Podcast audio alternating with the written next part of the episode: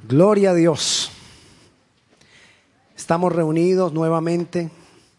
¿Cuántos de ustedes practicaron las palabras milagrosas? ¿No practicaron? Amén. ¿Cuántos de ustedes practicaron las palabras milagrosas? ¿Cuántos le dijeron, cuántos se acordaron? Es decir, que, que haya habido una diferencia con la semana anterior. ¿Cuántos se acordaron esta semana de decirle, buenos días Dios, buenos días Espíritu Santo, quiero hablar primeramente contigo? ¿Cuántos le dieron gracias? ¿Cuántos oraron por otros? ¿Cuántos pidieron perdón de corazón? Quiero decirte ahorita que te digo que pidieron perdón de corazón. Todo pecado del cual tú hayas pedido perdón a Dios quedó en el pasado, quedó atrás. No hay condenación para ti hoy. Amén. No importa lo que hayas sido, no importa lo que hayas hecho, no hay condenación para ti hoy por la obra de Cristo. Si has creído en Jesús y si has, te has arrepentido, no hay para ti condenación. Amén. Hoy vamos a comenzar una serie que vamos a estar hablando varios domingos acerca de la justicia divina. Y quiero comenzar esa serie acerca de la justicia divina porque para nosotros los pastores es muy fácil predicar acerca de misericordia, acerca de amor, Acerca de esas cosas es lo que más predicamos y es lo que más fácil predicar. Pero a veces nos es difícil predicar acerca de la justicia divina. Pero es necesario que nosotros presentemos todas las caras de la moneda. Y de eso vamos a estar hablando varios domingos, para que poco a poco vayamos entendiendo bien la justicia divina. Y vamos a comenzar leyendo Génesis capítulo 18, versículo 19. Génesis 18, 19.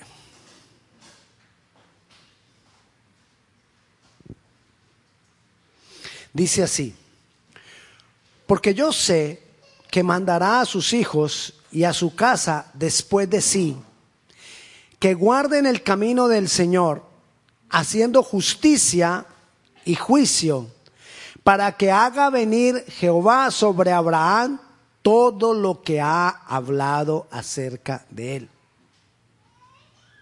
¿Qué está diciendo esa palabra? Trasladémoslo a nosotros. Que cuando nosotros hacemos justicia y juicio, entonces vendrán todas las bendiciones de Dios sobre nuestras vidas. Amén. ¿Se te queda? Si nosotros hacemos justicia y juicio, vendrán todas las bendiciones que Dios tiene destinadas para nosotros. O sea, todo hombre y cada hijo de Dios debemos saber entonces qué es la justicia de Dios. Porque Él nos está pidiendo que hagamos justicia. Entonces debemos saber qué es la justicia de Dios, cómo actúa, las razones por las cuales actúa, qué significa para nosotros, cuándo es ejecutada. Y vamos a comenzar a hablar de todo eso. Cuando hablamos de la justicia divina, estamos hablando del carácter de Dios, de uno de los atributos importantísimos de Dios, de su soberanía, de su poder cuando ejecuta juicios sobre la creación, sobre la humanidad, sobre el hombre en, particular. Hay un problema. Y usted me va a decir si no nos pasa mucho no solo a los que no son creyentes, sino aún a nosotros. Hay un gran problema. ¿Por qué a mí? ¿Usted no ha oído eso? Que pasan cosas y uno, ay, pero ¿por qué a mí? ¿Por qué yo? ¿Por qué me tiene que pasar esto a mí? Y lo que no entendemos, es más, y a veces cuando preguntamos ¿por qué a mí? Quizá le estamos como echando la culpa a Dios. ¿Por qué me haces esto, Dios? ¿Por qué lo permites? Ya estamos haciéndolo al responsable. ¿Nunca le ha pasado? Bueno, a mí me ha pasado. Y yo me imaginé que quizás a usted. Pero bueno, continuemos. Y no es que Dios, a veces estamos pensando, Dios, ¿por qué haces esto? Entonces suena como que Dios estuviera pendiente detrás de nosotros a ver qué cosas hacemos mala para decir, tenga mi justicia por lo que hizo. Pero así no es Dios. Dios no está buscando en qué momento fallaste para lanzar su justicia sobre ti. No. Él estableció unas leyes. Están ahí establecidas.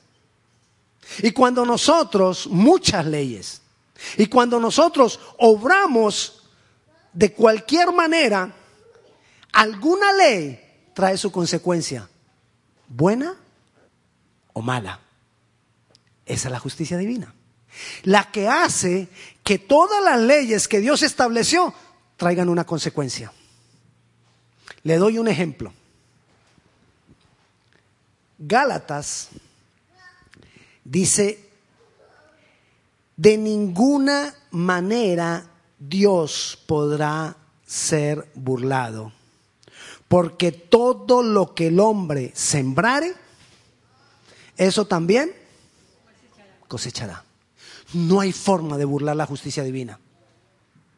Lo que sembramos cosechamos. Le doy algunos ejemplos. Yo esto algunas veces lo, he hablado, pero le voy a dar algunos ejemplos. El constructor del Titanic dijo, a este barco ni Dios lo puede hundir. Y en el primer viaje no lo terminó. ¿Qué le pasó? Se hundió.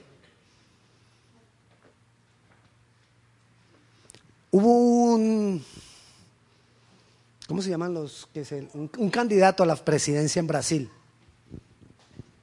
Él ganó las elecciones. Él quería ser dictador y ganó las elecciones. ¿Sabe qué dijo? Cuando yo me siente en la silla de la presidencia, ni Dios me podrá bajar de ahí.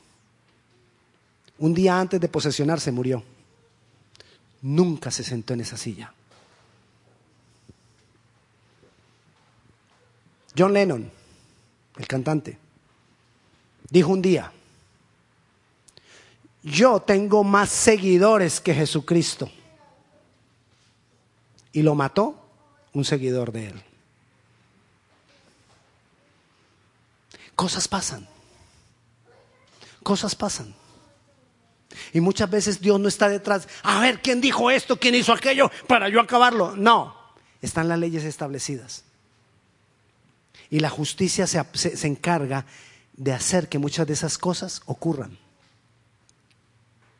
Pero Dios estableció esas leyes, pero también estableció otras cosas para que de esas leyes nosotros recibiésemos el favor, recibiésemos bendición. Entonces nosotros cuestionamos a Dios cuando pasa algo malo. Pero cuando pasa lo bueno, ah, no, sí. Ah, es que yo, yo, yo soy muy bueno para el trabajo. Por eso es que me va bien. Pero cuando me pasa algo malo, Dios, ¿por qué? Si yo soy bueno. Entonces, vamos a ir entrándonos en qué quiere decir la justicia divina. La justicia divina es o la justicia de Dios es todo lo que Dios demanda y todo lo que Dios aprueba. Eso está dentro de la justicia divina. Y todo lo que Dios demanda y todo lo que Dios aprueba tiene consecuencias. Entonces, ¿qué pasa? En el Antiguo Testamento, nosotros vamos a leer el Antiguo Testamento y nos muestra el Antiguo Testamento un Dios justo, implacable, y de ninguna manera tendrá por inocente al malvado. Y el que comete pecado pues tendrá que morir. Dios justo. El Nuevo Testamento nos presenta el Dios de amor. Es el mismo Dios, pero nos presenta su revelación de amor. Aquí que dijo él en el Antiguo Testamento, el pecado hay que pagarlo. ¿Ok? Claro, eso es la justicia. El pecado lo tiene que pagar alguien. Y aquí en el Nuevo Testamento, en su amor, dice que buscó justo uno ¿Y cuántos halló? Ninguno. Pero él había dicho, alguien tiene que pagar. Y como no encontró ninguno, aquí dijo, yo pago.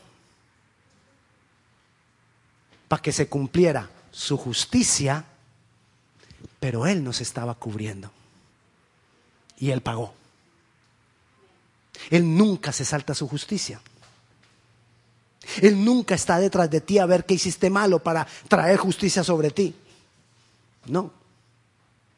Pero hay consecuencias y eso es lo que yo tengo que entender y tengo que tener cuidado. Dios exige justicia porque Él lo ha hecho todo. Por eso puede exigir justicia. Él te puede exigir santidad porque Él pagó por nuestros pecados y te dice, te dejo el Espíritu Santo para que tú tengas la fuerza para ser santo. Por eso nos puede exigir santidad. Entonces nos demanda santidad. Él es justo. Él hace juicios justos. Y vamos a mirar una parábola. Generalmente creemos que todas las parábolas están en el Nuevo Testamento. Hay algunas parábolas en el Antiguo Testamento. Y vamos a mirar una parábola que hay en Isaías para que entendamos esto de la justicia divina. ¿Y por qué Dios puede demandar justicia? Vaya a Isaías capítulo 5.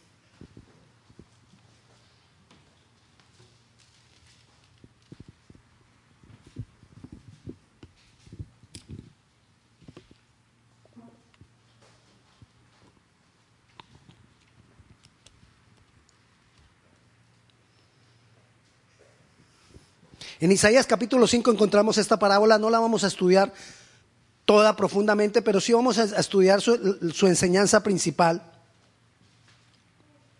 Y vamos a, tratar de entender uno de los propósitos que tenía Dios y que espera que nosotros cumplamos. Algo que Dios espera que haya en ti, algo que Dios espera que haya en su pueblo, algo que Dios espera en lo que nosotros caminemos, está ahí en esa parábola. Y vamos a, entenderlo para que nosotros caminemos en ella, sabiendo que sí se puede caminar en la justicia divina. Dice así el versículo 1, vamos a leer desde el 1 hasta el 7. Cantaré en nombre de mi amigo querido una canción dedicada a su viña. Mi amigo querido tenía una viña en una ladera fértil. Estoy leyendo la, la nueva versión internacional. La cavó la limpió de piedras, la plantó con las mejores cepas, edificó una torre en medio de ella y además preparó un lagar. Y esperaba que diera buenas uvas, pero acabó dando uvas agrias. Y ahora, hombres de Judá, habitantes de Jerusalén, juzguen entre mi viña y yo. ¿Qué más podía hacer por mi viña que yo no lo haya hecho? Yo esperaba que diera buenas uvas, ¿Por qué dio uvas agrias? Voy a decirle lo que haré con mi viña. Le quitaré su cerco, será destruida. Derribaré su muro, será pisoteada. La dejaré desolada y no será podada ni cultivada. Le crecerán espinos y cardos. Mandaré que las nubes no lluevan sobre ella. La viña del Señor Todopoderoso es el pueblo de Israel, los, los hombres de Judá en su huerto preferido. Él esperaba justicia pero encontró ríos de sangre. Esperaba rectitud, pero encontró ríos de angustia. ¿Qué esperaba Dios? Justicia. ¿Qué fue lo que Dios hizo? Él lo está comparando con un hombre que siembra una viña. Dice, puse un cerco para guardar la viña de las zorras. Quité las piedras y preparé la tierra. Puse una torre donde esa donde garantizara que siempre había agua para esa tierra. Puse un lagar para guardar siempre ahí las uvas que pudiéramos recoger de esa, de esa siembra. Lo hice todo, lo preparé todo para que esa uva, para que, perdón, para que esa vid diera uvas ricas. Pero la vid dio uvas agrias. Dañémosla, desbaratémosla, no sirve. Y después dice, ese es el pueblo de Israel. Lo escogí lo guardé, lo protegí, me revelé a Él, porque esperaba que el fruto que diera Él fuera justicia. ¿Y qué es lo que he encontrado? Sangre, dolor, la gente clamando por la maldad que hay. ¿Lo entendemos? ¿Qué espera Dios? Justicia. ¿Por qué Dios puede esperar justicia de ti de mí? Porque Él lo ha preparado todo. Tú tienes la capacidad de ser justo. Tú tienes la capacidad de ser santo porque Dios lo ha preparado todo. Es más, si tú estás aquí este día, ¿tú quién traes que quién crees que te trajo? Dios. No importa el medio que Él haya utilizado, Dios te trajo porque Él quiere guardarte, protegerte, guiarte, pero espera de ti una respuesta. La justicia divina espera de nosotros una respuesta. Una respuesta que, que, caminemos de acuerdo a Él, que caminemos de acuerdo a lo que Él espera. Pero ¿sabe qué decimos nosotros generalmente? Pastor, pero es que es difícil. ¿Cuántos creen que es difícil? Yo creo que es difícil. Yo creo que es difícil. Yo lucho con cosas. ¿Tú no? Sí, porque si no voy me siento yo allá y usted viene y se hace acá. Porque yo soy el que necesito. Pero de verdad, todos, todos nos ha pasado. Todos estamos luchando. Todos queremos mejorar. Todos queremos hacer algo para Dios, pero no es fácil. ¿Cómo lograrlo? ¿Cómo lograr que la justicia, que yo pueda responder a Dios con la justicia divina? De acuerdo a la justicia divina. ¿Cómo lograr yo poder agradar a Dios con que Él espera de mí justicia? ¿Cómo poderlo yo agradar siendo justo? ¿Alguien recuerda en lo que leímos dónde cultivó Él esa viña? Si quiere leer el versículo 1. ¿Dónde puso Él la viña? ¿En dónde? En la ladera fértil, en una ladera fértil. ¿Qué es la ladera? La ladera es la parte, una parte del monte, una parte de la montaña. Ahí fue donde Dios puso la viña. Dios la puso en un lugar especial, en el monte. Porque es en el monte donde nosotros podemos dar fruto de justicia. Usted dirá, ¿en el monte? Sí, en el monte. El monte, le voy a decir qué representa en la palabra. El monte representa la búsqueda de la presencia de Dios. Vayamos al monte es vayamos a buscar la presencia de Dios. Subamos al monte, subamos a buscar la presencia de Dios. Si tú quieres darle una respuesta a Dios de su justicia, solo hay una manera. Ir al monte. ¿Qué es el monte? Buscar la presencia de Dios. No hay otra forma.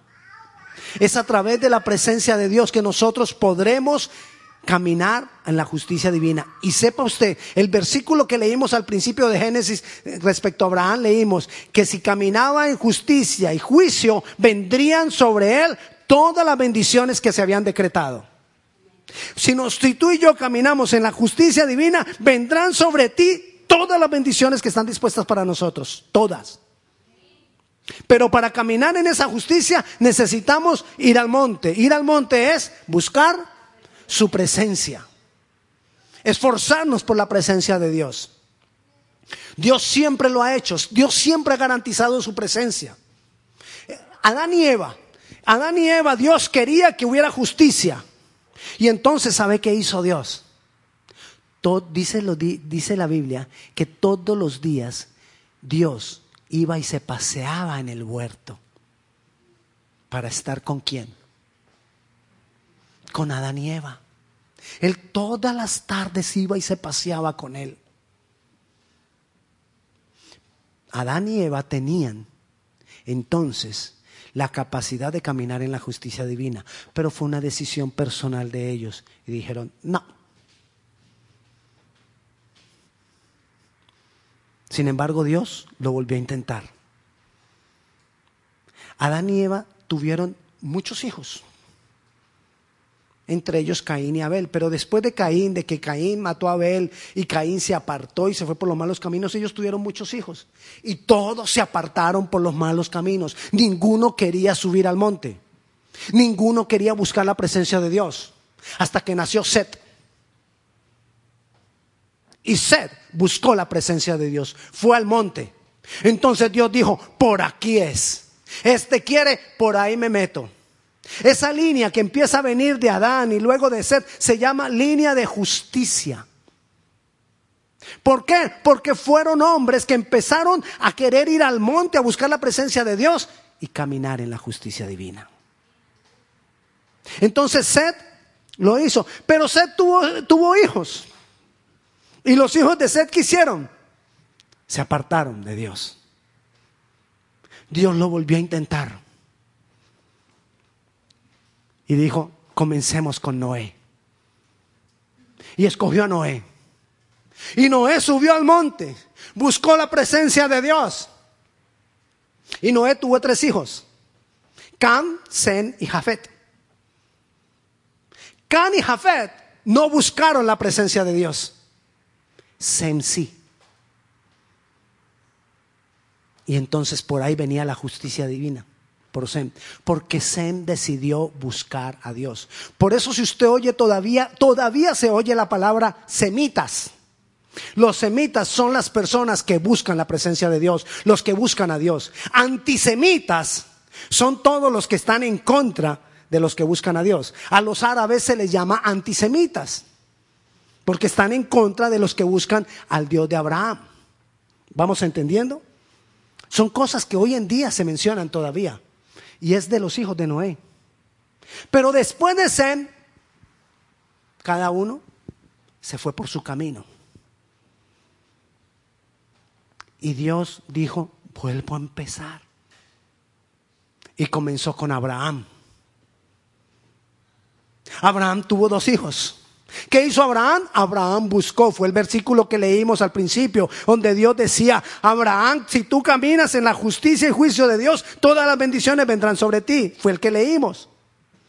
Abraham. Abraham tuvo dos hijos, Ismael e Isaac. Isaac buscó el monte, la presencia de Dios. Ismael se fue. De Ismael nacieron muchos de los árabes. Sigue Dios entonces por Isaac. Isaac tuvo dos hijos, Esaú y Jacob. Esaú no quiso buscar la presencia de Dios. De ahí vienen otra parte de los orientales. Jacob sí. Jacob tuvo doce hijos. De los doce hijos, todos empezaron a buscar la presencia de Dios. Pero de un momento a otro, once se desviaron. Y uno, Judá, buscó la presencia de Dios. Y a usted no sabe de quién viene de Judá. Nuestro Jesús. Judá después también se apartó de la presencia de Dios. Hubo más de 500 años donde todo el mundo estaba apartado de la presencia de Dios. ¿Y sabe qué dijo Dios? Vuelvo a empezar. Y voy a comenzar con Jesús. Voy a ir yo mismo. Y se hizo hombre. A mostrar justicia, a mostrar amor, a, que la gente no tenga más lloro. Y viene Jesús y muere por nosotros. Y nos rescata a nosotros. Unos ciento y algo de años después, de que, muere, de, que murió Jesús, otra vez todos se apartaron de Dios. Y no le buscaron más. Hasta la Edad Media. 1500, 1600 años después, Dios escoge hombres que vuelvan a empezar. Y hoy en día Dios está volviendo a empezar. Ya que no sabes con quién. Él está diciendo, tú, vuelvo a empezar contigo. Tú, por eso te trajo hoy. Vuelvo a empezar contigo. Tú, vuelvo a empezar contigo. Algunos podemos decir, no, pero yo ya... Todavía yo, sí, todavía tú. Ah, pastor, pero no estoy como ya mayor. No. Algunos dicen, no estoy como grande. No. Dios sabe que Él puede contar contigo. Y quiero decirte, Él lo empieza a preparar todo. Él empieza a poner un cerco como hizo con la viña, un cerco alrededor de ti. Él empieza a, preparar la tierra, a preparar tu corazón. Él empieza a cambiar cosas, a sacar piedras, a sacar rocas, a sacar cosas que hay en tu corazón. Él construye una torre para que haya agua permanente en tu vida. Él construye un lagar para poder recoger todo el fruto que tú vas a dar. Él tiene todo dispuesto. Todo lo que Él espera de ti es que tú permanezcas en el monte. Para Él poder ejercer justicia a través de tu vida. Tú y yo somos los instrumentos, los elementos de la justicia divina. Somos tú y yo. Los griegos, el dios de los griegos era Zeus. ¿Sabe cuál era el instrumento de la justicia divina de Zeus? Un rayo en la mano. Y al que peque, fuego. ¿Sabe cuál es el instrumento de nuestro Dios Padre? Tú en su mano. Y al que peque, te manda a ti, a que lo consueles, a que lo ayudes, a que lo levantes, a que le extiendas la mano.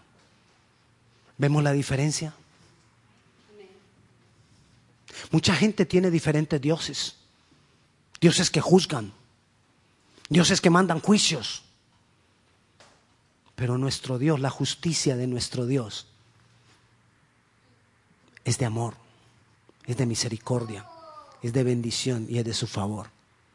Pero Él necesita instrumentos de justicia. ¿Y sabe cuál es el problema? Que me estoy adelantando en lo que sigue dentro de ocho días. Porque dentro de ocho días vamos a hablar de los instrumentos de justicia que somos tú y yo. Por ahora, lo que yo necesito que se te quede grabado es que Dios espera de ti que tú camines en la justicia divina y que Él lo ha preparado todo para que tú lo puedas hacer y que lo que uno, el esfuerzo tuyo es permanecer en su presencia. Permanecer en su presencia.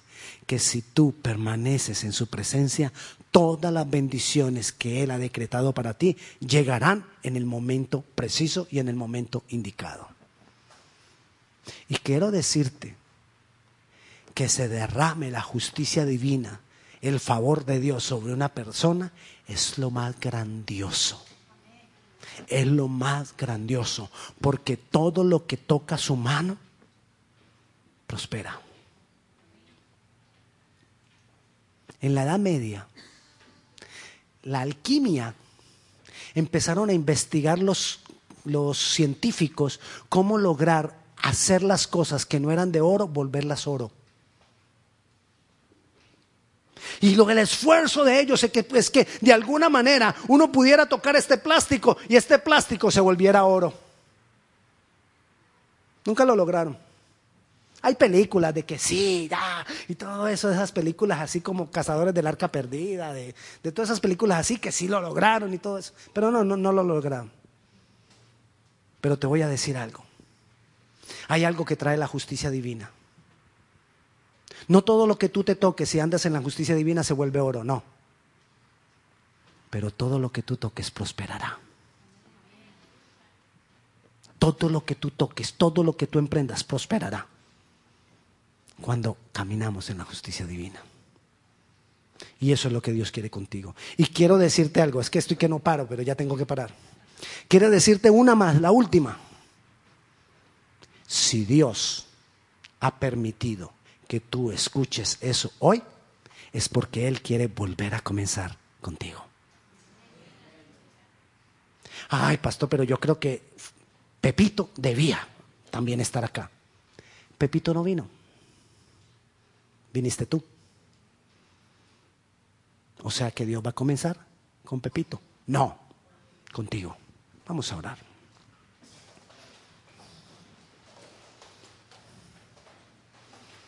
La justicia divina es todo lo que Dios demanda, espera y ha dado.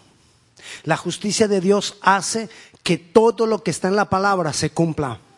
La justicia divina hace que todas las consecuencias, todos los actos tengan una consecuencia. Señor, aquí estamos, Dios. Yo te invito a que tú le, digas ahí al Señor, Señor, Yo quiero responder a lo que tú esperas de mí. Yo espero responder a esa justicia. Y la única manera, lo primero que tú tienes que hacer para responder a esa justicia es entregar tu vida al Señor Jesucristo. Si tú no lo has hecho hasta hoy, es necesario que hoy entregues tu vida al Señor Jesucristo y que le digas, Jesús, quiero que seas el Señor de mi vida. ¿Hay alguna persona que en este lugar que no haya entregado su vida al Señor Jesucristo? Si hay alguien que no haya entregado su vida al Señor Jesucristo, solo le pido que por favor levante su mano. Gloria a Dios. Ahora, como tú has entregado tu vida al Señor Jesucristo, solo dile, Señor, yo quiero. Yo quiero estar en tu monte. Yo quiero permanecer en tu presencia. Yo quiero. Yo quiero, Dios. Sé que es difícil. Sé que es duro. Pero yo quiero. Yo quiero. Padre Celestial, yo bendigo cada vida que en este momento te está diciendo, yo quiero. Yo estoy dispuesto. Yo bendigo cada persona que en este lugar está diciendo, quiero responder a lo que tú esperas.